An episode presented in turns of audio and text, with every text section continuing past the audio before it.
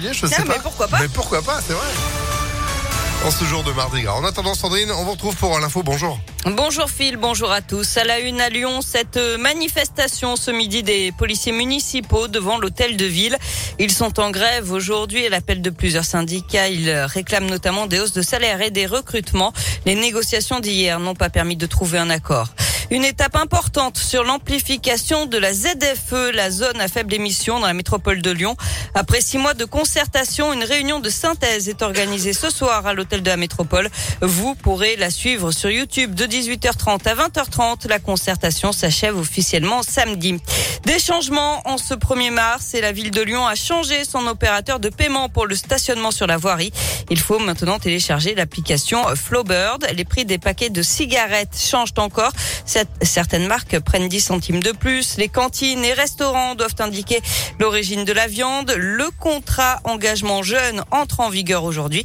Il concerne les jeunes âgés de 16 à 25 ans sans formation ni emploi avec le versement d'une allocation allant jusqu'à 500 euros par mois en échange d'une formation ou d'un accompagnement. Et enfin, les pensions alimentaires seront automatiquement prélevées par la CAF et reversées aux parents qui a la charge des enfants. À l'étranger, la Russie poursuivra son offensive en Ukraine jusqu'à ce que ses objectifs soient atteints.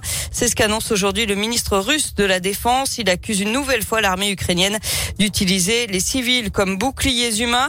De son côté, l'ambassade ukrainienne aux États-Unis accuse la Russie d'avoir utilisé une arme interdite, une bombe surpuissante appelée bombe à vide, qui a une puissance comparable à celle de l'explosion d'AZF à Toulouse en 2001. Plus de 660 000 Ukrainiens ont fui leur pays depuis six jours, selon le Haut Commissariat de l'ONU pour les réfugiés.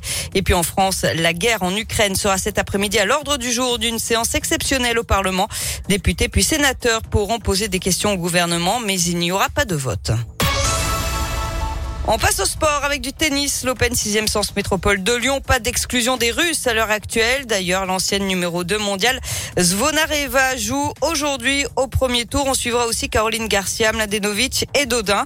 Hier, deux sœurs ukrainiennes ont été les héroïnes du palais des sports de Gerland. Diana et Ivana Yastremska ont écrit une belle page du tournoi féminin de tennis arrivé en France il y a quelques jours après avoir fui les bombardements russes chez elles à Odessa en Ukraine. Elles ont disputé le premier tour sur invitation des organisateurs et ont conquis le public un bel exemple de courage et de résilience.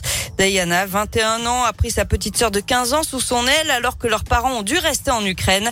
L'avenir est incertain, mais elle fait face avec espoir. Uh, Je ne peux pas vraiment me concentrer sur le tennis, mais ce qui me motive vraiment, c'est mon pays et mon peuple qui se bat pour nos vies.